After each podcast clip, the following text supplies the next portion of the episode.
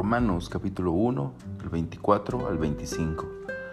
Por lo cual Dios los entregó a la impureza de la lujuria de sus corazones, de modo que deshonraron entre sí sus propios cuerpos, porque ellos cambiaron la verdad de Dios por la mentira, y adoraron y sirvieron a la criatura en lugar del Creador, porque es bendito por los siglos.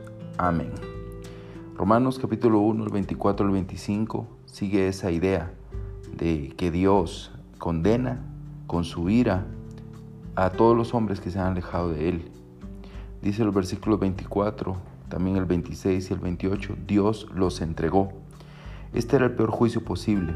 Dios está diciendo, dejemos que la humanidad caída se salga con la suya.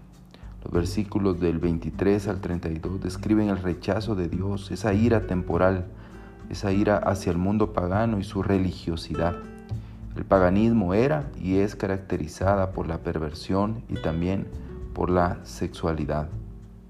Versículo 24 dice en sus corazones, en sus corazones. Y esto es algo muy importante, ¿verdad? Es la idea de, de lo que es el corazón. Son varias cosas que la Biblia nos enseña. El corazón es el centro de la vida física, era una metáfora de la persona. Número dos, el, el corazón es el centro de la vida espiritual, también de la vida moral. Número tres, es el centro de la vida, del pensamiento. Número cuatro, el corazón es el centro de las decisiones, de la voluntad. Número cinco, el corazón es el centro de las emociones. Número seis, es el lugar especial de la actividad espiritual. Y número siete, el corazón es una manera metafórica para referirse a la persona completa. Los pensamientos, las motivaciones, las acciones atribuidas al corazón revelan completamente al individuo. Entonces, en sus corazones dice que cambiaron la verdad de Dios por la mentira. Esto se puede entender de varias maneras.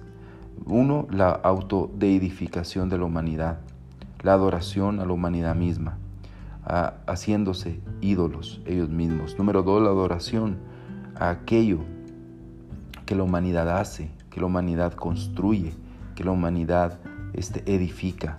Eso también es parte de este cambio de Dios.